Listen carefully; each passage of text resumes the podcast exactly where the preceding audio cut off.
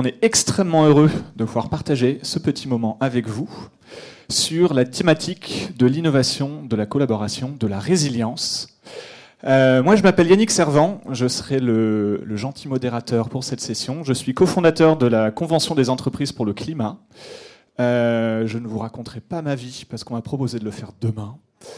Euh, et donc, sans plus attendre, je vais inviter Emmanuel à prendre le pupitre avec un petit keynote d'introduction. Et donc Emmanuel Joseph Dailly est anthropologue de formation, elle est consultante, elle est auteure et elle est enseignante en grande école. Merci Yannick. Alors bonjour à tous. Je vais vous parler aujourd'hui euh, rapidement de bio-inspiration. C'est quoi la bio-inspiration? C'est toute l'inspiration qu'on pourrait trouver dans nos vies et dans nos organisations, dans les fonctionnements du vivant, monde animal et monde végétal. Alors finalement, la bio-inspiration, moi, comment j'y suis venue euh, Quand je suis née, il y avait cet euh, animal à poil chez moi. Il s'appelait Icar. Vous vous souvenez du mythe d'Icar? Icar, il a été enfermé avec son père Dédale dans le labyrinthe que Dédale avait lui-même construit et avec le Minotaure, puisque c'était Dédale qui avait finalement permis l'accouplement de la reine de Crète avec un cheval blanc ailé envoyé par Poséidon, et ça avait donné le Minotaure. Et Foudrage, le roi Minos, les avait enfermés dans le labyrinthe. Donc ce modèle dans lequel le père d'Icare lui a construit des ailes de cire et de plumes, pour imiter les oiseaux et pour fuir, c'est un modèle avec lequel j'ai grandi, puisque moi j'avais Icar à la maison. Et donc c'est le premier mot que j'ai su dire après papa-maman. Donc j'ai grandi avec cette idée qu'imiter le vivant, c'était normal. Et puis au fur et à mesure du temps, il y a des laboratoires de biomimétisme qui se sont mis en place. Et on a plus de 170 aujourd'hui. Donc c'est une inspiration qui va venir toucher la technologie, les produits, la data. Je vous ai mis quelques exemples ici les pales d'éoliennes sur le modèle de la baleine à bosse pour réduire l'impact avec le vent, les voitures autonomes qui essayent de copier désespérément les bancs de poissons qui arrivent à être dans un chaos généralisé sans carambolage, le maillot de bain Speedo qui a failli être interdit aux Jeux Olympiques tellement il avait été performant, sur le modèle de la peau du requin, et l'hibernation de l'ours qui reste un modèle complètement incroyable aujourd'hui, puisque l'ours, il mange, il mange, il mange pendant plusieurs mois, jusqu'à rester statique pendant plusieurs mois, sans perdre ses fonctions vitales et son métabolisme. Donc très intéressant, notamment pour les personnes immobilisées, les astronautes ou autres. Donc sur les produits et la technologie, le copier-coller, il est facile finalement. Mais sur les comportements, on n'a pas envie d'être le chimpanzé derrière son ordinateur. Et donc c'est quelque chose de plus complexe à instaurer dans les organisations parce qu'on a des biais d'ego on se dit, ben nous, les Homo sapiens, on a un cerveau extrêmement développé. On a euh, finalement, grâce à notre capacité d'empathie, une force de collaboration très forte. On va quand même pas s'inspirer d'un organisme unicellulaire comme la méduse, pire d'organismes qui ont même pas de cerveau comme des forêts ou des arbres. Et puis on a ce biais tribal, vous savez, ces fameux biais cognitifs qui nous freinent. Et le biais tribal, c'est qu'on aime ce qui nous ressemble, on aime ce qu'on connaît, on aime ce qu'on arrive à appréhender. Et la loi de la proximité, elle est telle que euh, le vivant est loin de nous, souvent. C'est-à-dire qu'un orque, un épaulard, probablement, n'en a jamais vu dans son environnement naturel. Donc s'inspirer de son mode de fonctionnement, ça paraît plus lointain. Et on a un autre sujet, c'est que là, on va se parler innovation, on va se parler innovation entre pairs. C'est qu'au fur et à mesure du temps, on perd notre capacité d'innovation au mesure qu'on perd notre capacité de créativité. À 5 ans, à 98%, on était créatif. Et puis ce chiffre, il baisse. À 10 ans, on passe à 30%. À 15 ans, on passe à 12%. Et à l'âge adulte, il y a 2% de créatifs.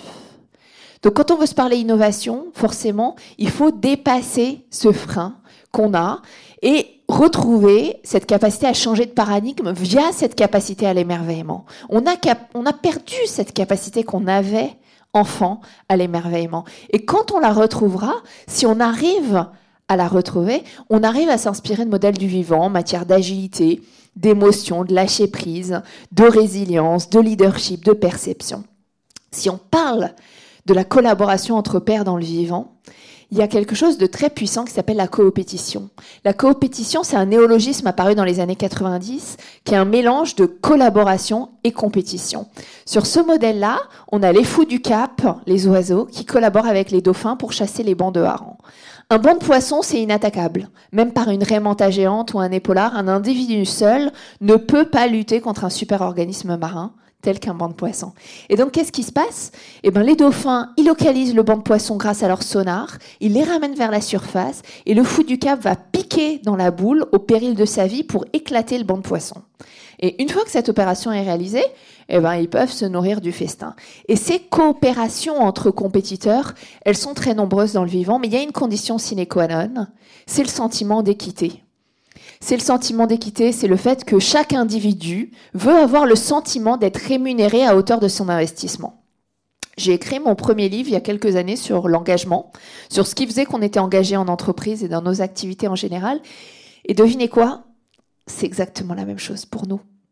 Le facteur numéro un de désengagement, c'est le sentiment d'inéquité. Donc finalement, ces mécanismes-là, ils se retrouvent beaucoup. Et la chose difficile, c'est que c'est un sentiment, c'est un ressenti, c'est une émotion. il y a une jolie phrase de Maya Angelou que je vous invite à découvrir.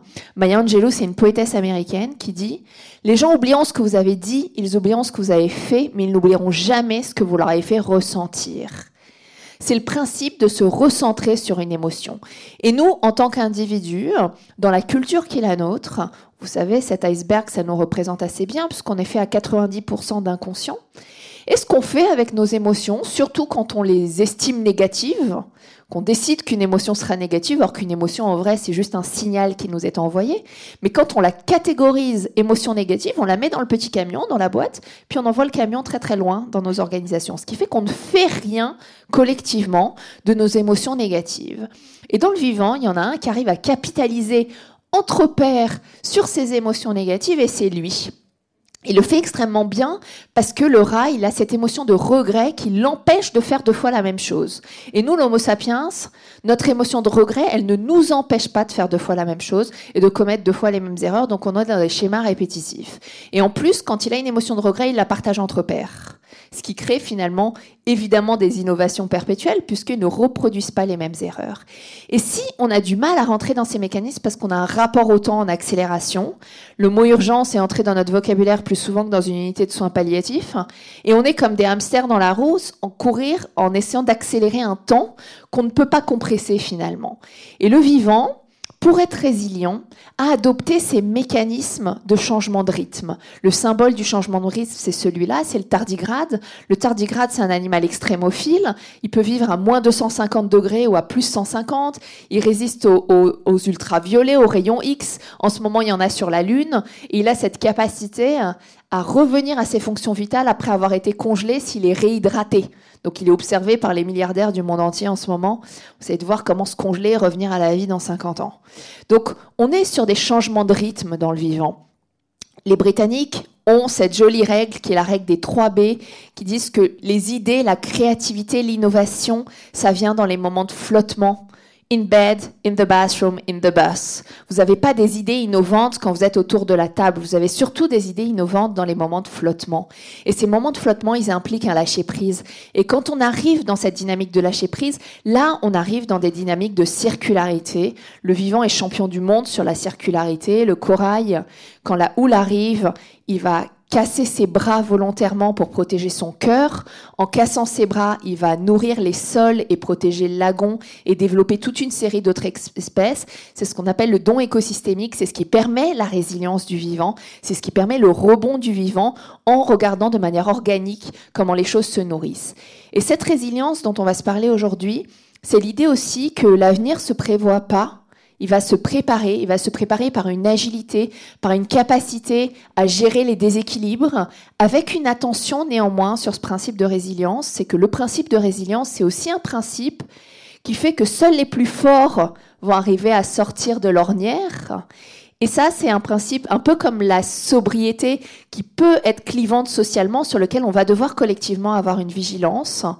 Euh, l'idée de se dire, on est résilient, on gère le déséquilibre, on arrive à rebondir, mais sous quelle forme, avec qui et de manière la plus inclusive possible. Je vous remercie.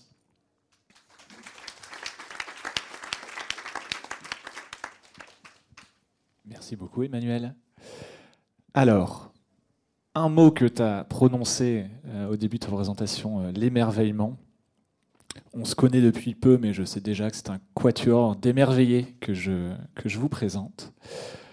À ma droite, j'ai Thomas Bussutil, qui est fondateur et dirigeant d'R3 Imaginable. Tu me disais que tu étais à Produrable depuis, dès la première édition.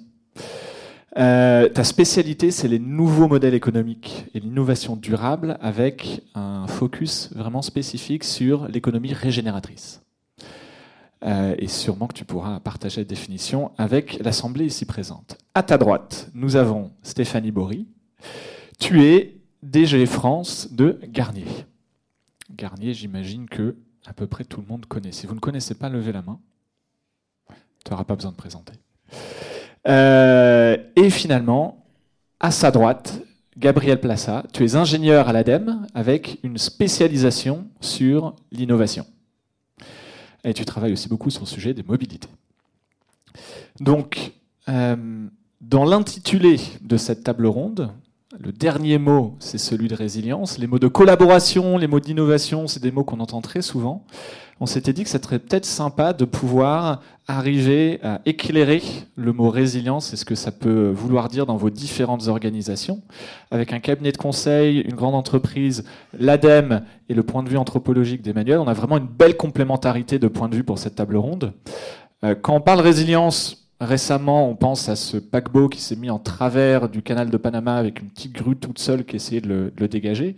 Et on s'est dit, ah bah, si un seul paquebot peut freiner l'économie mondiale, c'est qu'elle n'est pas très résiliente.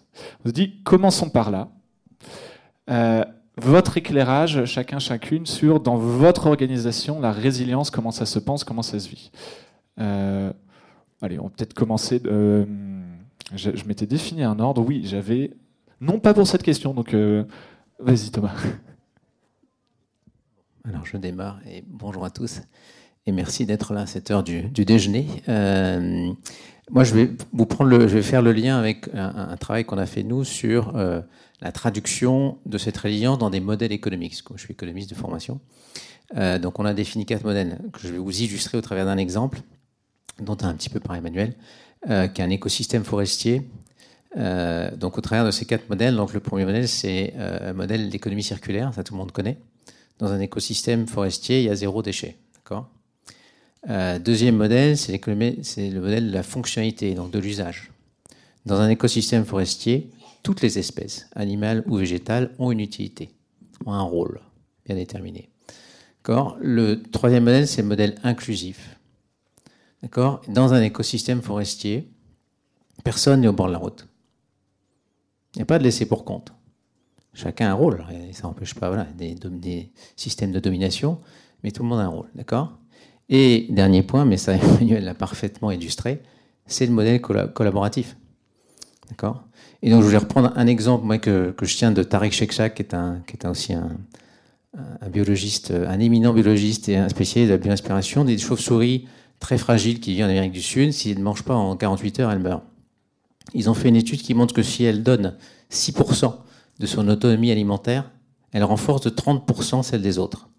À la fin de l'année, au lieu qu'il y ait 82% de perte de, du nombre de chauves-souris, dans le groupe de chauves-souris, il n'y en a que 24%. Ça veut dire que voilà, si c'est la stratégie du chacun pour soi, on divise par 4 la chance de survie. Voilà. Merci beaucoup. Alors, Stéphanie, résilience, est-ce que c'est un mot qu'on prononce chez Garnier? Bonjour à tous et ravi d'être avec vous. Merci Emmanuel pour euh, ta keynote qui était franchement passionnante avec euh, des éléments clés. Euh, oui, la résilience, c'est un mot qu'on a tous, je pense, beaucoup entendu et prononcé juste après le premier passage Covid et la première crise Covid. Je pense que c'était vraiment, à titre illustratif, la manière de chacun s'engager sur une nouvelle forme de travail, d'organisation du travail, de passer d'un monde dans l'entreprise où on était en présentiel la plupart du temps à comment engager ses équipes euh, sur un mode en fonctionnement télétravail pendant de nombreuses semaines et puis après retrouver une forme d'équilibre parce que le télétravail a plu à certains, moins à d'autres et que ça a ouvert des nouvelles possibilités d'un monde hybride où chacun a envie de, travailler, en tout cas d'avoir un engagement face au travail légèrement différent. Donc euh, les, paramètres clés à prendre en compte euh, et qui sont fascinants, euh, je trouve, dans, les challenges qu'on a aujourd'hui, c'est comment on communique, comment on partage ses émotions, même dans l'entreprise, comment on arrive à bien communiquer et comment on arrive à bien comprendre les attentes de chacun. Et moi, ce que j'ai adoré dans ta dernière phrase, si je peux me permettre, c'est l'avenir est incertain, mais il se prépare. Donc la résilience, c'est un mot très important, mais c'est aussi comment on anticipe et comment on devient plus proactif pour ne pas juste subir euh, un impact extérieur, mais comment on arrive demain à se préparer tous ensemble face aux grands challenges qui nous attendent. Merci beaucoup Stéphanie. Gabriel Merci. Bonjour, euh, bonjour aussi tout le monde. Euh, donc la résilience, peut-être en, tant que définition, c'est quand un système ou un matériau ou, un système plus complexe va va reprendre à peu près une activité normale après avoir subi un, choc, se remet dans un, mode de fonctionnement. Alors à l'ADEME, on l'a, euh, on l'a étudié, on l'a euh, accompagné il y, a, deux ans. On a lancé un appel à commun sur le sujet de la résilience des territoires. Et le point qui est euh, aussi important, c'est qu'on a affaire à des, systèmes complexes, c'est-à-dire à des acteurs qui sont différents, qu'il faut coordonner, une entreprise, un laboratoire de recherche, une collectivité, des citoyens. Ce sont des acteurs qui euh, n'agissent pas euh, de la même façon. Et donc pour coordonner ces acteurs, pour améliorer euh, la résilience d'un territoire, on, a choisi de, travailler sur des communs. Et donc on a lancé un, appel à communs. Donc ça, je le décrirai un petit peu tout à l'heure. et cette ressource, le commun, elle a une caractéristique fondamentale pour la résilience, c'est qu'elle est ouverte. Euh, elle est donc documentée et ouverte et chaque acteur peut euh, l'utiliser. Et donc là, c'est déjà une première piste pour travailler la résilience, c'est euh, d'avoir des endroits où on va coopérer, on va collaborer plus facilement avec des ressources ouvertes. Donc on s'intéresse à l'open source, à l'open data, voilà, à tous, les, à tous ces mouvements-là. Et l'ouverture facilite la coopération des acteurs qui, à d'autres endroits, peuvent aussi ensuite être euh, en, compétition. Mais c'est nécessaire de créer ces endroits où on va, euh, on va collaborer de façon euh, plus rapide, plus facile, avec des acteurs hétérogènes. Merci beaucoup. Merci tous les, tous les trois, tous les quatre pour ces éclairages sur, sur la résilience. Ce que, in fine, ce en quoi ça nous concerne, notion de résilience, c'est comment réagir au mieux au choc tous dans cette salle, je pense qu'on a vécu un ou plusieurs chocs de chaleur pendant l'été. Certains sont peut-être passés dans les 97 villages qui n'avaient plus euh, d'eau courante, euh, d'eau potable au robinet. C'est des chocs auxquels on, finalement, est-ce qu'on est bien préparé et surtout est-ce qu'on est bien préparé à ce que leur euh, intensité, leur fréquence augmente? Et dans le monde de l'entreprise, Stéphanie, par exemple, j'imagine que résilience euh, les paquebots qui se coincent, l'approvisionnement en matières premières, c'est euh, un sujet euh, compliqué aussi en termes de, en termes de résilience. Et l'idée l'idée que t'amène Emmanuel dans l'inspiration du vivant, c'est la réflexion sur la coopération, même la coopétition. Et ce, qui serait vraiment bien, c'est pouvoir creuser ça en allant sur des exemples, des illustrations, et peut-être ensuite on prendra un temps sur les, difficultés. Euh, et peut-être commencer par un, point de vue très, le plus, on va dire, euh, écosystémique, euh, institutionnel, tel que toi tu le vois, Gabriel. Et puis les, trois autres, n'hésitez surtout pas si vous avez des, réactions. Est-ce que tu as un, exemple, une belle illustration de coopération, voire de coopétition, dans, à travers ton prisme de, de l'ADEME Oui, donc là j'ai cité tout à l'heure l'exemple d'appel à commun, qui sont des dispositifs donc collectif pour favoriser la coopération d'acteurs hétérogènes en, grand nombre, puisqu'on a, on a pu avoir euh, plusieurs, euh, plusieurs centaines d'organisations qui collaborent autour de ces communs. Ensuite, le deuxième exemple, c'est la création d'associations euh, sous la forme de fabriques que l'on a aidées, qui, ont été mises en œuvre. Donc vous retrouvez des fabriques des mobilités, fabriques de la logistique, fabriques de l'énergie, etc., dans des domaines thématiques. Et ces associations, elles ont aussi pour rôle de favoriser le développement, le maintien et la création de ressources ouvertes, de communs dans ces verticales. Euh, et ça aussi, de nouveau, ça permet euh, de, favoriser la coopération entre des acteurs qui ont à certains endroits intérêt à coopérer sur des standards, euh, sur des logiciels, sur du matériel, sur de la connaissance, bien sûr, pour aller plus vite et pour pouvoir, pour pouvoir se développer.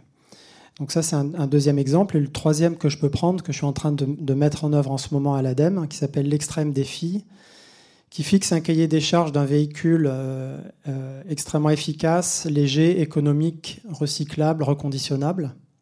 Donc là, on donne un objectif collectif euh, global dont tout le, monde a, tout le monde a envie.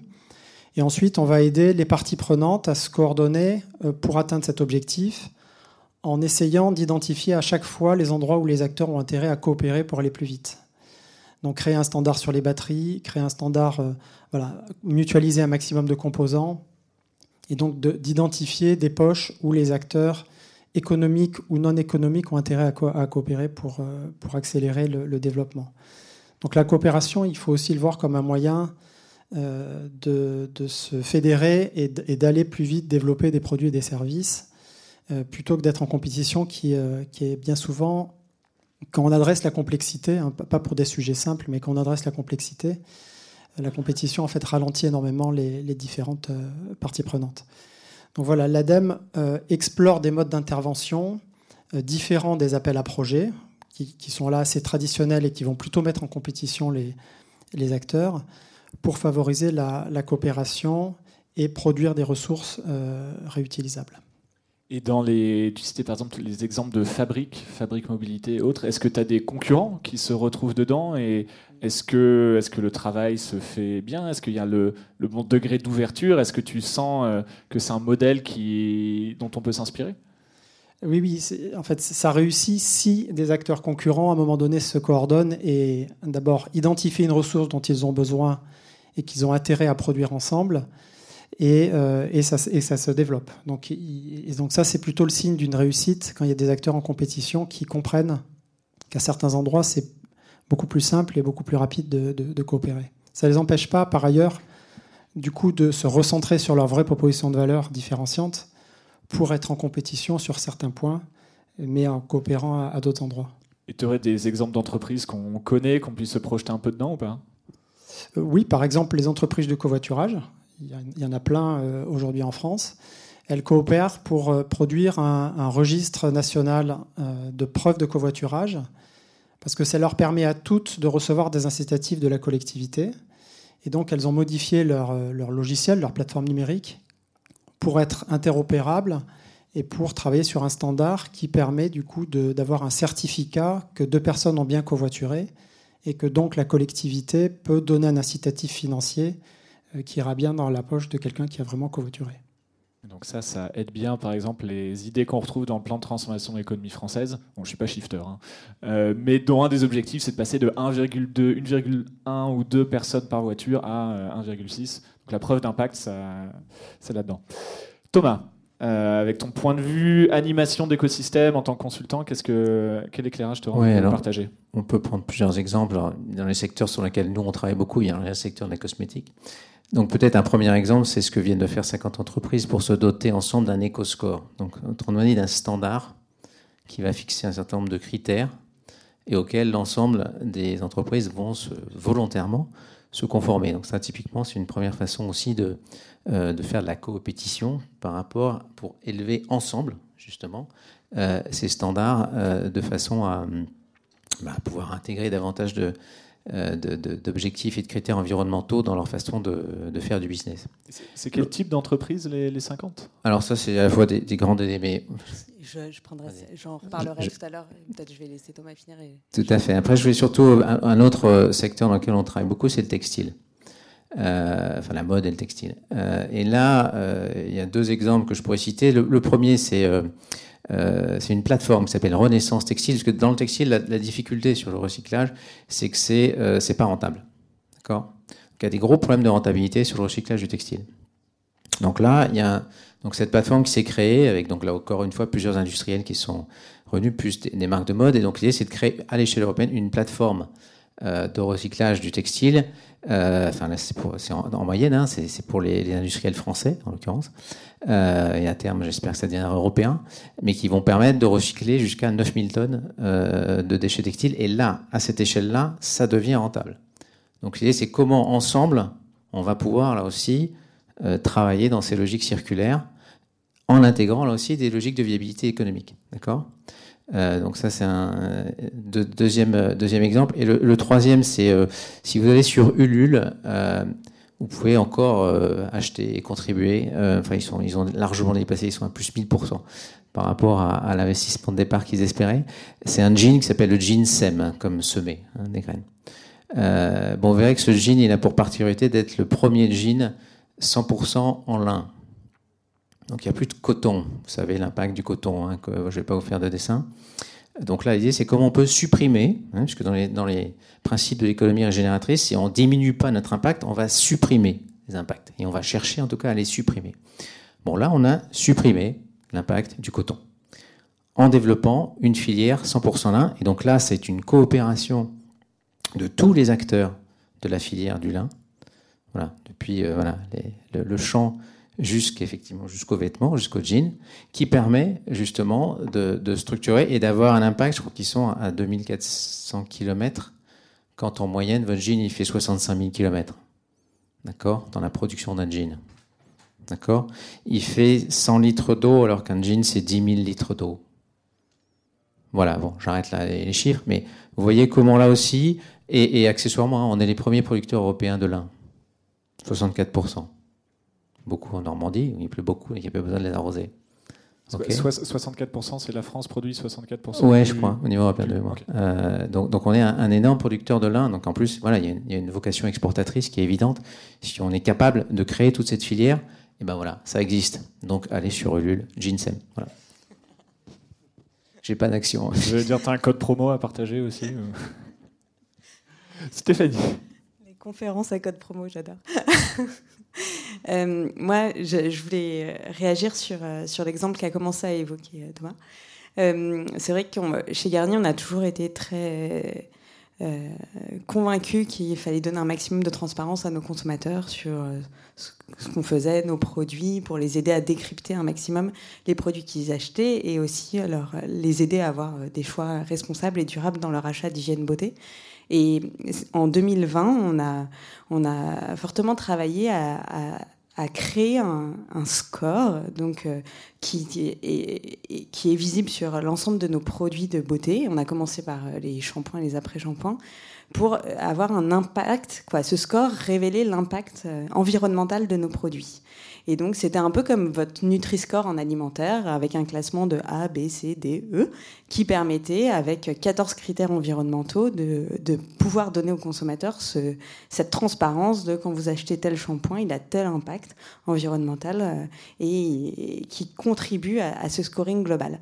Donc, on a, commencé à prendre et être, être vraiment la, marque du groupe L'Oréal euh, qui, en plus, a énormément investi derrière euh, cet impact de scoring environnemental et, c'est vrai qu'à un moment, s'est posé la question si chaque entreprise du secteur cosmétique avait un scoring et comment le consommateur allait s'y retrouver et comment il allait comprendre quand Garnier dit A et quand euh, Procter dit B et quand euh, Henkel dit A, qu'est-ce que ça veut dire, etc. Donc en fait, on a lancé euh, l'année dernière un grand consortium qui regroupe 30, 40, 50 grands acteurs euh, de l'hygiène beauté, que vous soyez des grandes entreprises ou des associations, avec vraiment cet objectif de se mettre d'accord sur un scoring qu'on appelle l'Eco Beauty Score, pour que, en fait, en tant que ben, grand groupe qui coopèrent ensemble, on arrive à tous s'aligner sur une manière de lire et de traduire aux consommateurs l'impact environnemental d'un produit. Donc euh, ce consortium est en cours et on espère qu'il va vite aboutir, mais c'est vraiment un bel exemple de coopération dans le seul but que ça soit simple et clair et transparent pour le consommateur derrière et que ça soit pas un groupe qui tire euh, en communication euh, vraiment les, les, les rênes de ça, mais qu'on s'aligne tous.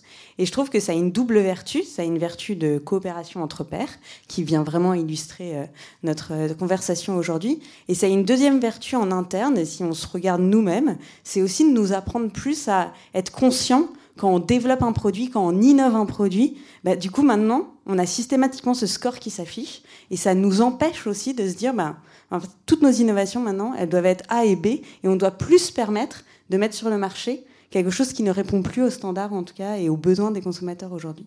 Donc je trouve que ça a vraiment cette double vertu et interne et externe. Et, voilà, on progresse en marchant.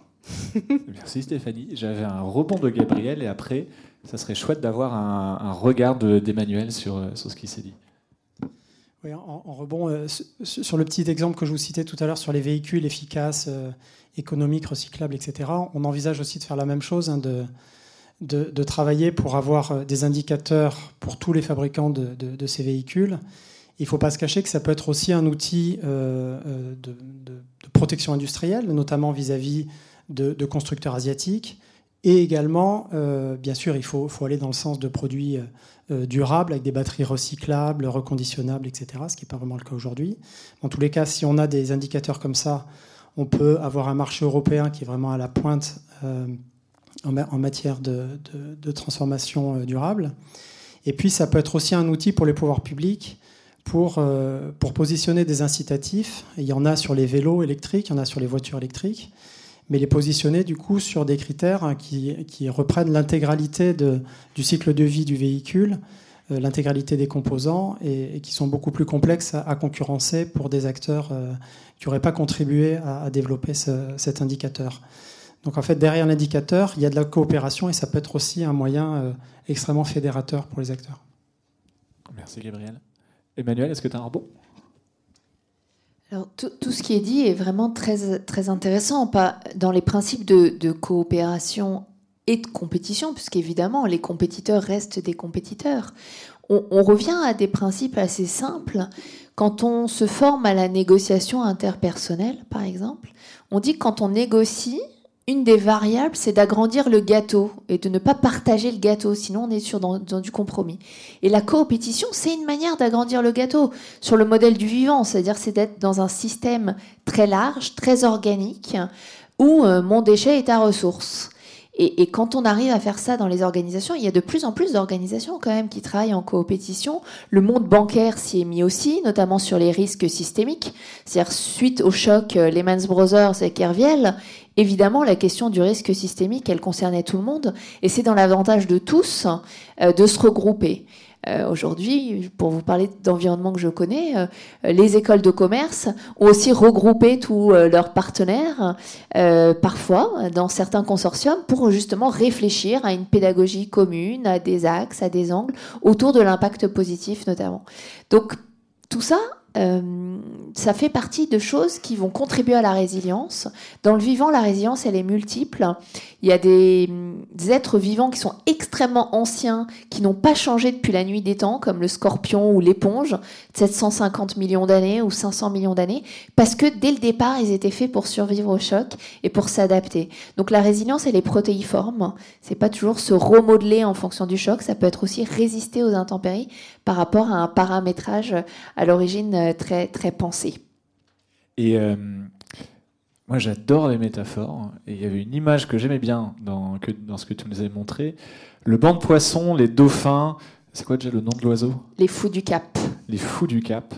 Et il y a une analogie qui m'est venue comme ça, euh, surtout en, en, discutant cosmétiques, c'est les grandes marques, le consommateur, c'est les dauphins, et Yuka qui vient, qui vient piquer comme ça et alors, on va pas demander à l'industrie de la charcuterie ce qu'elle pense, mais sur, euh, sur, la, sur la cosmétique ou sur des industries que vous, dans lesquelles vous, que vous connaissez, que vous travaillez, est-ce qu'on est sur de la, euh, coopération? Est-ce qu'on est sur de la, la, friction, de la concurrence? Comment ça, avec, quand on parle de score, quand c'est euh, quand c'est vers l'externe plutôt de l'interne, comment, comment, ça, fonctionne Comment, euh, comment ça avance Qui veut prendre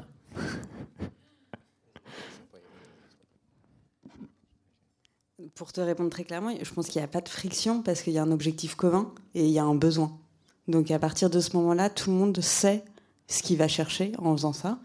Et, je pense que de plus en plus ces dernières années, euh, on sait l'importance d'écouter notre consommateur et la place centrale qu'il a dans toute notre démarche. Donc aujourd'hui, je pense qu'il n'y a aucune euh, friction, il y a ce besoin de s'harmoniser et d'avoir un discours le plus clair possible.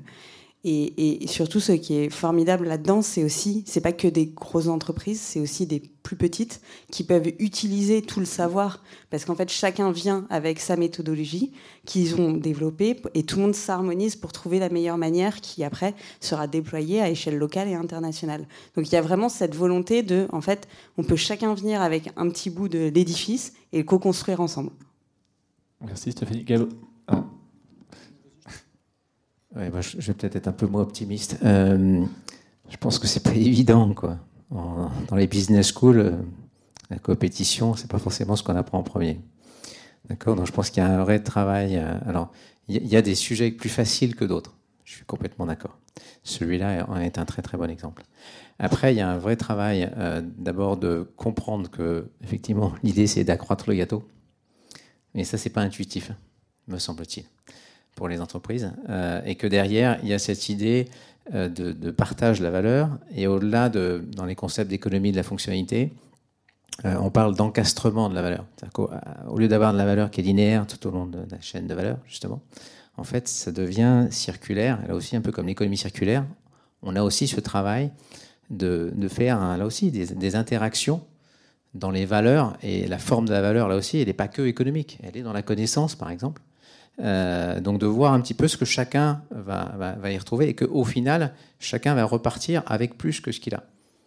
Euh, pas forcément uniquement dans une vision économique.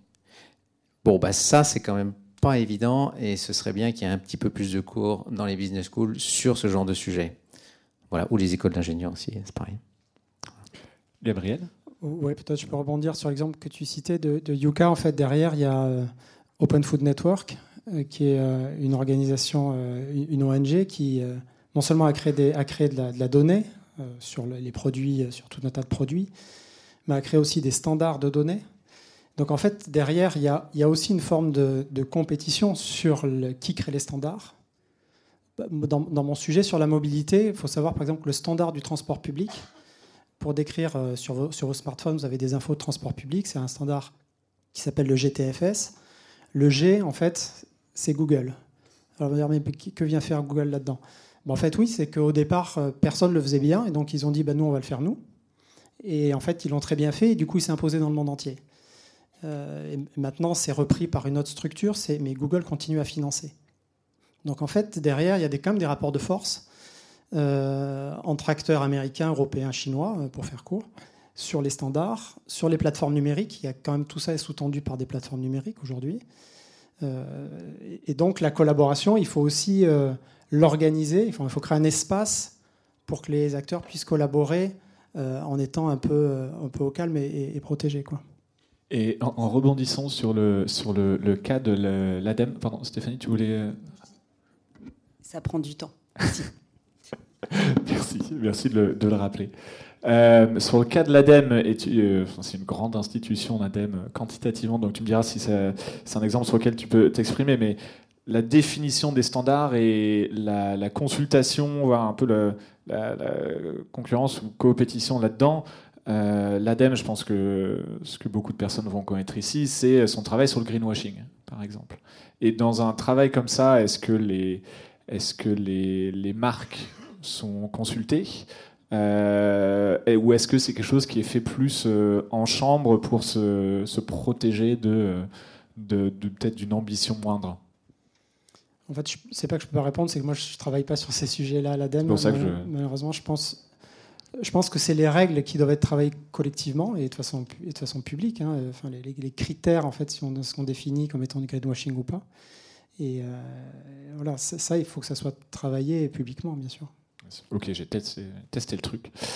On passe à. Euh, ce qu'on s'est dit là, c'est un peu le, bon pivot, la bonne transition vers l'autre côté de la facette qui est comment, quelle difficulté quand on cherche à faire de la coopération, voire de la coopétition. Et ce qui serait hyper intéressant, c'est si vous avez des, des cas concrets vécus de tentatives de coopération, voire coopétition, et quelles difficultés il a pu avoir. Euh, Stéphanie, est-ce que ça doit si on, si on commence par toi? Euh, Moi, j'avais plutôt envie de partager un challenge qu'on a dans cette. Euh, pour aller toujours dans cette idée de, de communication, de comment on embarque le consommateur avec nous aussi sur, sur ces grands changements, qui sont quel est le qui est un élément qui n'est pas simple à définir, mais c'est quel est le rôle de la marque et jusqu'où va la marque. En donnant un exemple très concret, c'est qu'aujourd'hui, en tout cas dans l'utilisation de produits d'hygiène beauté, on sait que 50% de l'impact carbone se fait à la maison et se fait dans la salle de bain. Euh, c'est 80% pour un shampoing. Euh, donc c'est vrai qu'un des grands challenges qu'on a et qu'on réfléchit pas juste nous, mais aussi en collaboration, c'est jusqu'où va le rôle de la marque. Comment on arrive à accompagner le consommateur dans cette prise de conscience là parce que finalement, on n'est pas sous la douche avec lui. Donc nous, on est pourvoyeur de produits, mais on va pas jusque-là. Donc c'est vrai que c'est un des grands challenges, je trouve, de, notre quotidien, qui, peut être après traité de deux manières. Soit on arrive, et comme aussi une des thématiques de la table ronde, c'est l'innovation, c'est avec l'innovation à proposer des produits qui permettent d'être euh, beaucoup plus efficace dans la phase de rinçage ou même de supprimer cette phase de rinçage qui est très consommatrice. Et, ça, euh, on a, en fait, on, essaye de prendre ce chemin aussi de manière radicale en proposant euh, de la cosmétique solide avec une phase de rinçage beaucoup plus rapide qu'une cosmétique liquide, ou même en proposant un après-shampoing qui se rince plus aujourd'hui. Donc ça, c'est comment, en tant que grand groupe, on arrive à proposer des innovations qui répondent à ça. Et l'autre challenge, c'est du coup comment on communique au consommateur sans qu'il ait l'impression qu'on lui donne des leçons et qu'on soit là pour le juger, mais avec vraiment ce rôle d'éclairage et donner en fait le maximum d'informations à nos consommateurs pour qu'ils soient conscients en fait de leur impact au quotidien et de la manière dont ils consomment. Et ça, c'est vraiment aussi, euh, euh, je trouve aujourd'hui, un, grand challenge qui, qui, qui, nous anime sur euh, comment on arrive à faire ça avec la juste humilité et la juste dose pour pas qu'il y ait ce jugement et l'impression qu'on on rentre trop dans son intimité, dans sa vie. Et dans la cosmétique, dans l'alimentaire aussi, il y a des projets, des tests de coalition autour du vrac mm-hmm. qui, se, qui se montent. sur ton secteur à toi, euh, pour que, euh, je ne sais pas, il y ait 50% euh, de produits qui soient en vrac dans nos supermarchés. Tu as amené un très bon point, c'est que les choses prennent du temps. Tu, verrais ça se dérouler comment et ça prendrait combien de, temps pour aligner tout le monde? C'est vrai que sur le sujet du vrac, notre obsession absolue en cosmétique, c'est la relation entre le contenant et le contenu. Et donc, c'est cette capacité à fournir au consommateur un produit d'une qualité irréprochable, de, que ça soit d'un point de vue microbiologique, euh, safety, etc. Donc le sujet du vrac amène tout un étendue de challenges dont je ne vais pas rentrer dans le détail aujourd'hui. Mais la question, c'est avant de trouver une réponse technologique à ça, qu'est-ce qu'on peut faire pour que ça prenne moins de temps? Donc une des premières options, c'est de d'utiliser la recharge et de faire en sorte que la plupart de nos produits puissent être rechargés, avoir une recharge disponible, et qui aussi favorise le consommateur à ne pas réutiliser un contenant, mais juste une recharge qui utilise moins de plastique, etc. Et après, de voir à quel point les technologies peuvent aussi évaluer vite pour arriver peut-être demain à, quelque chose comme euh, le vrac de manière plus généralisée. Mais aujourd'hui, c'est un vrai challenge d'un point de vue euh, safety. Et Gabriel, je te vais prendre ton micro. J'imagine que tu bon. Moi, dans ce que tu disais, quand tu parlais recharge, ça m'a tout de suite fait penser à cette notion de standard dont tu parlais, Gabriel. Je ne sais pas si c'était là-dessus que tu voulais rebondir. Oui, puis c'était aussi d'un point de vue général, en fait, tous les sujets de, collaboration, compétition, il faut vraiment les explorer voilà, sur des sujets concrets. Donc, par exemple, le VRAC, c'est un sujet concret. Euh, rapprocher l'offre et la demande, le, produit, les utilisateurs, enfin toutes les parties prenantes, euh, et, identifier ensemble les zones où il faut, euh, il faut coopérer sur un standard, sur un, sur un packaging qui soit, qui soit commun à plusieurs structures. Enfin, et tout ça se révèle au fur et à mesure qu'on avance. Mais voilà, il ne faut pas le faire euh, hors sol, en fait. Il faut vraiment choisir des défis, un défi précis, qui peut être même plus petit hein, au départ, pour, pour pouvoir justement l'adresser. et ensuite ramener toutes les parties prenantes, que ce soit du côté du consommateur, de l'industriel, éventuellement des sous-traitants et, d'autres parties prenantes, les distributeurs et autres, euh, pour identifier les verrous euh, euh, et, les lever petit à petit. Quoi. Vraiment de le faire comme ça. Ok. Si c'est OK, Thomas, ça, m'inspire une question pour Emmanuel. Je vais ensuite passer à toi. Je Curiosité, de dire quand on parle de standards, de définir des standards, c'est de d'ancrer, d'entériner des nouvelles façons de faire, des nouvelles façons de coopérer. Est-ce que dans le vivant, il y a des exemples de nouvelles formes de coopération qui, d'un point de vue évolutionnaire, qui, qui se créent Est-ce que face au réchauffement climatique, aux effondrements de biodiversité Est-ce qu'on voit des nouvelles coopérations émerger? Est-ce qu'il y a des inspirations qu'on peut en prendre? C'est une très bonne question. Il y, en a. Il y en a. Euh, alors, sur le vivant, on est évidemment sur un temps long, mais on observe par exemple chez la baleine une coopération qui s'appelle le piège à bulles, où elle chasse de manière complètement nouvelle. C'est difficile de pouvoir. Euh, euh, l'attribuer de manière formelle au réchauffement euh, des, eaux et des fonds marins et à la pénurie euh, qui, est corrélée, mais de manière fort probable, quand il y a des nouvelles techniques de chasse chez les orques ou chez les gros mammifères marins comme, comme la baleine et le piège à bulles, qui est une technique qui, ne, qui n'est pas connue de manière innée, c'est-à-dire qui est transmise euh, pour la baleine, c'est-à-dire qui est transmise aux petits. Vous savez, les, baleines, elles ont un principe de mentoring. Elles sont mentorées, euh, entre guillemets, par euh, un mâle du, groupe, parce que le père baleine vient d'une autre île pour éviter la consanguinité. Et du coup, bah, il y a une transmission de ces techniques-là de chasse avec le piège à bulles, qui est une technique spécifique et qui est relativement nouvelle en coopération entre individus et groupes pour chasser et s'assurer de recueillir le butin. Thomas, est-ce que ça t'inspire euh, des, nouvelles méthodes de coopération et, surtout, la coopération, c'est au cœur du cœur de l'économie régénératrice. Là, on parlait de quel, quel challenge, quelle difficulté, est-ce que, quel éclairage tu as envie de nous proposer? Justement, je vais vous prendre un exemple de régénération.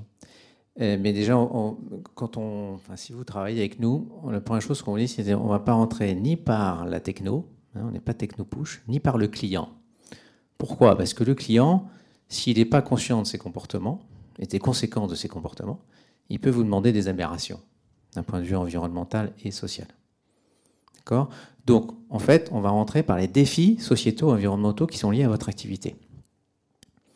Sur la cosmétique, mais pas que sur la cosmétique, euh, je vais faire un peu de pub pour L'Oréal, euh, c'est euh, la captation de CO2. Hein. Un des vous le savez tous, il y a un peu trop de gaz à effet de serre qui se promènent dans l'atmosphère. Donc l'idée, c'est comment on peut euh, réduire tout ça. Et l'une des solutions les plus prometteuses, c'est la captation de CO2. D'accord? Donc rentrons, par exemple, voilà, vous êtes L'Oréal. En l'occurrence, il y a aussi le groupe Total, dans ce que l'exemple je vais prendre. Responsable d'un peu de gaz à effet de serre, enfin surtout Total, plus que L'Oréal. Euh, D'accord? Donc comment vous allez prendre en compte cette responsabilité que vous avez par rapport à ça? OK, et ben là, on va être obligé d'innover et il va falloir coopérer. Donc là, c'est une coopération à trois. Lanzatech, donc qui est une jeune start, enfin jeune, quelques années maintenant, mais qui, qui transforme par biofermentation, donc qui capture du CO2, qui le transforme en éthanol. D'accord? Première phase. Deuxième phase, cet éthanol total, donc via une de ses filiales, va le transformer en éthylène et en polyéthylène polyéthylène que va racheter L'Oréal pour faire des flacons. D'accord? Donc on voit bien que là, on a bien une régénération du CO2 via ce captage et on en fait un produit. Alors derrière, il faut évidemment mis en compte, euh, notamment sur des marques comme Garnier, pour assurer ces systèmes de collecte et, de recyclage aussi de ce PET qu'on va produire, euh, qui n'est pas forcément idéal. Mais voilà, l'idée c'est qu'en tout cas, on répond à un défi qui est la capture de CO2, qui est un des leviers clés pour arriver à contenir nos émissions de gaz à effet de serre à l'échelle mondiale. Euh, il y a un certain nombre d'études, notamment du, du, GIEC, qu'on a, parlé comme ça. Et derrière, bah, si on ne coopère pas dans des logiques d'innovation, ça ne le fait pas. Voilà. Et donc, dernier point moi, sur lequel je voulais insister, quand même, c'était, parce qu'il y a un point important, c'était sur le côté équité. On n'en a pas beaucoup parlé, ça. Et, j'y rajouterai un autre, un autre élément qui est absolument clé, y compris euh, dans les dérives de nos démocraties, c'est la confiance. Je pense que les systèmes collaboratifs ne peuvent fonctionner que dans la confiance. Et que quand on fonctionne dans la confiance et qu'on est sur des réflexions sur le partage de la valeur ou même je devrais dire le partage des valeurs, on crée de l'équité. Au-delà de tout ce que ça peut créer comme valeur économique, environnementale et sociétale. Donc je pense que c'est aussi une façon de répondre aux défis, notamment politiques et démocratiques, qu'on a en face de nous et dont on voit les dérives au quotidien. Merci Thomas. Je suis hyper tenté de relancer un tour de table sur démocratie et confiance. On en aurait pour, pour 4 heures. Ce que je propose plutôt, c'est d'ouvrir à, quelques questions. Vous avez partagé beaucoup d'idées, beaucoup d'exemples, beaucoup de retours d'expérience. Euh, il y a des micros dans cette salle et il y a vous. Et donc tout ça permet de poser des questions. Si vous en avez, ne vous gênez surtout pas. On en a devant. une euh, devant. Bonjour, merci beaucoup. Euh, aujourd'hui, on parle d'innovation entre pairs, euh, de coopération. Euh, moi, je parle souvent d'open innovation. Quand vous avez vos consortiums et que vous avez vos problématiques aujourd'hui sur le VRAC, est-ce que vous intégrez aussi vos, vos parties prenantes, vos fournisseurs à tous ces groupes de réflexion, ou vous restez vraiment au au démarrage du projet euh, entre pairs et ensuite euh, chacun va voir ses fournisseurs et, résout ses problèmes ou, c'est aussi dans cette logique coopérative que vous intégrez euh, tout l'écosystème pour cette open innovation derrière Merci. Est-ce que j'ai raison d'imaginer que c'est une question pour Stéphanie? Oui. Non, non, bonjour et merci de votre question. Vous avez complètement raison. L'open innovation est clé.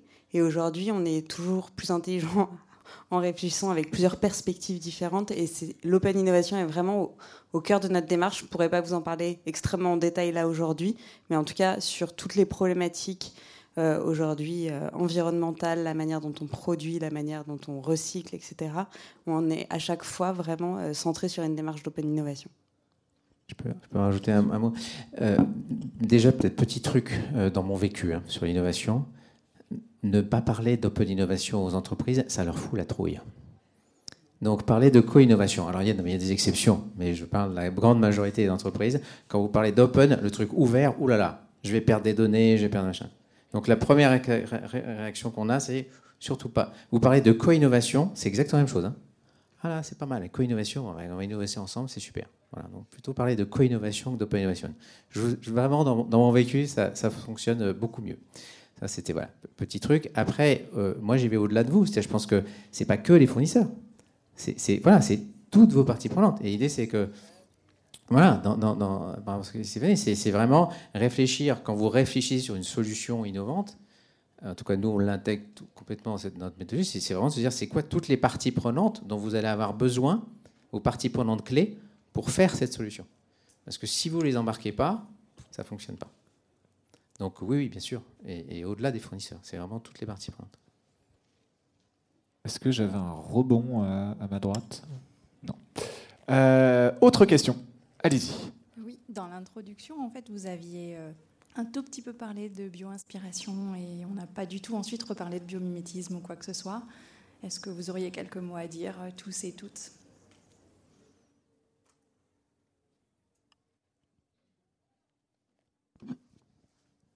Alors merci. Euh, moi, le biomimétisme, c'est pas du tout mon angle euh, premier, parce que ce que je vais regarder, c'est les comportements, les modèles, les attitudes. En matière de biomimétisme, il y a des très belles choses hein, qui sont faites euh, sur les matériaux, sur la data, avec les algorithmes, qui s'inspirent de modèles du vivant extrêmement intéressants. Euh, qu'on a du mal de, mystère aussi, comme je vous parlais de l'ours tout à l'heure, qu'on a du mal à craquer aujourd'hui euh, de manière scientifique pour les dupliquer à l'homme. Mais l'angle euh, sur lequel effectivement moi je vais être compétente pour répondre, c'est vraiment le domaine de l'inspiration transposée aux organisations. Donc ça va pas être du mimétisme, ça va vraiment être de l'inspiration. je ne sais pas si en matière de mimétisme peut-être vous avez des compléments Gabriel, à apporter. Stéphanie, Thomas, un exemple de mimétisme? Euh, Je sais pas du mimétisme, mais j'ai envie de, parce que je reviens sur ce qu'a dit Emmanuel sur l'évolution euh, notamment climatique en l'occurrence, que ça change les comportements. ça, va vous faire plaisir, mesdames. c'est un, oiseau, alors j'ai oublié, je, ne me souviens plus de l'espèce, c'est Nigo, où en fait les oiseaux ont migré, enfin, comme la, ville s'est reverdie. Les oiseaux, du coup, sont beaucoup plus venus dans la ville. Il y a eu plus d'oiseaux. Et du coup, avant, euh, et de façon assez traditionnelle, le choix du mâle se faisait par euh, voilà, celui qui a les plus belles plumes, euh, le plus gros, le plus fort, machin. Et là, ce, qu'ils ont, ce que des, biologistes ont analysé, c'est que du fait de ce, du réchauffement climatique et du revertissement de la ville, donc du fait qu'il y avait plus de mâles, bah, du coup, il y avait, moins de, il y avait plus de choix. Et que donc, désormais, le choix de la femelle se fait plus en fonction des capacités du mâle à s'occuper des petits que de sa masse musculaire. Voilà. Mm. Donc ça, c'était un petit exemple de biomimétisme peut-être aussi hein, à adopter chez nous.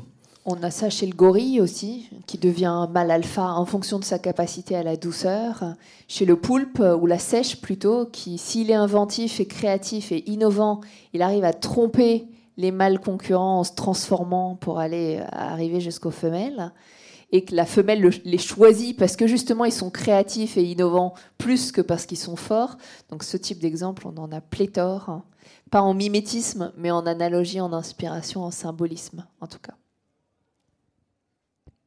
Moi, j'avais peut-être un élément de réponse. En fait, moi, je me suis intéressé beaucoup à l'intelligence collective euh, sur les sujets de collaboration, de, compétition ou de compétition. En fait, euh, ce sujet-là m'intéresse beaucoup. Euh, et, donc, dans l'exemple qu'on a vu tout à l'heure avec les, oiseaux, les poissons, etc., donc, les groupes se coordonnent pour aller chasser, par exemple, avec un objet lien qui est la proie qui fédèrent le collectif euh, directement. Donc il y a plusieurs objets liens ou types d'objets liens qui fédèrent des collectifs. Il y a la proie, la peur et l'art. Et, en fait, mon questionnement a été quels sont les objets liens dans des, euh, écosystèmes industriels? Et, c'est comme ça que j'en suis arrivé au commun et avoir des ressources. Un standard, c'est un objet lien qui va fédérer des, collectifs hétérogènes. Euh, et donc ça peut être vrai pour la donnée, ça peut être vrai pour des logiciels quand ils sont ouverts et, qui, intéressent bien sûr les parties prenantes qui leur sont utiles. Euh, naturellement, les, ils vont se fédérer autour euh, et ils vont se coordonner pour développer la ressource. Il n'y a même plus besoin d'ailleurs de, commandement. Dans la plupart des, structures de logiciels libres, euh, en fait, ça se développe tout seul parce que le, logiciel progresse. Il n'y a pas besoin de chef pour voir que ça progresse, ça progresse. et les communautés, en fait, s'organisent pour développer la ressource. Donc c'est comme ça que j'en suis arrivé, moi, là, au sujet là, que j'ai présenté rapidement. C'est le principe de la termite, notamment, qui crée des termitières de 8 mètres de haut, sans pilotage central, de manière complètement décentralisée, un peu sur le principe de Wikipédia. De j'apporte un petit lopin de terre et tu incrémentes, celle d'après va apporter un lopin de terre au même endroit et ça va construire un édifice. Et l'open innovation est beaucoup euh, basée sur l'innovation incrémentale, notamment sur le modèle des fourmilières et des termitières. Et aussi pour parce que c'était un exemple dont on parlait avant de, avant de démarrer. Euh, euh, peut-être que c'est un exemple que vous connaissez d'un point de vue industriel, euh, l'entreprise Interface, qui produit de, des dalles de moquette avec leur concept de Factory as a Forest, où la question qui sont posées, c'est comment faire de mon usine un écosystème qui ressemble le plus possible au fonctionnement d'une forêt pour qu'on soit dans le plus petit taux de perte de matière et d'énergie, euh, possible. Euh, est-ce qu'on a encore des questions? Personne ne me fait de grand signe pour dire qu'il faut absolument qu'on arrête parce qu'on n'a plus de temps. Euh... Question, question, pas question. Dans ce cas-là, moi j'ai envie de me, me, tourner vers vous déjà pour vous dire un énorme merci. Est-ce que quelqu'un a envie de proposer 14h01, euh, un mot de la fin? Ou alors je désigne quelqu'un pour. J'ai fait ma conclusion.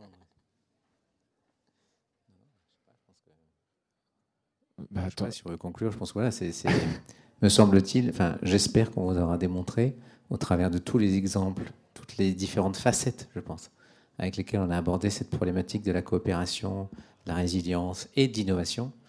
Euh, que, euh, oui, enfin, oui, peut-être on peut faire un point, parce qu'aujourd'hui, on vit dans un monde de plus en plus complexe. D'accord? Et je pense que, euh, clairement, ce que j'espère on a montré aussi là, c'est que ces écosystèmes, voilà, y compris pour les entreprises, il faut aussi penser plutôt en écosystème d'entreprise, y compris dans le financement d'ailleurs, hein, s'il y a des financiers dans la salle. Euh, c'est la seule façon, enfin la seule, en tout cas une des principales façons d'arriver à créer un système complexe, adaptatif, parce que c'est de ça dont on parle, qui va nous permettre de survivre. Voilà. Donc il me semble que sans ça, on n'y arrivera pas. Merci beaucoup Thomas. Et moi je vais, notamment parce que je disais, euh, on m'a récemment euh, proposé différence entre collaboration et coopération, que coopération, ça allait plus loin que juste travailler ensemble, ça allait travailler ensemble au service de quelque chose qui nous dépasse. Et une façon que j'ai d'essayer de traiter le sujet des transformations environnementales, du réchauffement climatique, pour essayer d'introduire un peu plus de conscience d'urgence, c'est de se dire, in fine, on n'est pas en train de lutter contre le réchauffement climatique. Le réchauffement climatique, c'est quelque chose d'externe à nous, qui est le résultat de la somme de nos comportements. Et on est en train de lutter pour, lutter contre nos comportements pour préserver les conditions, euh, des conditions vivables pour les espèces, et notamment la nôtre. Et donc, quelque part, pour moi, ça, c'est la meilleure des invitations à la, coopération. Et c'était ça mon mot de la fin, en fait. Euh, pour ceux qui n'ont pas encore mangé, bon appétit et merci beaucoup. Merci.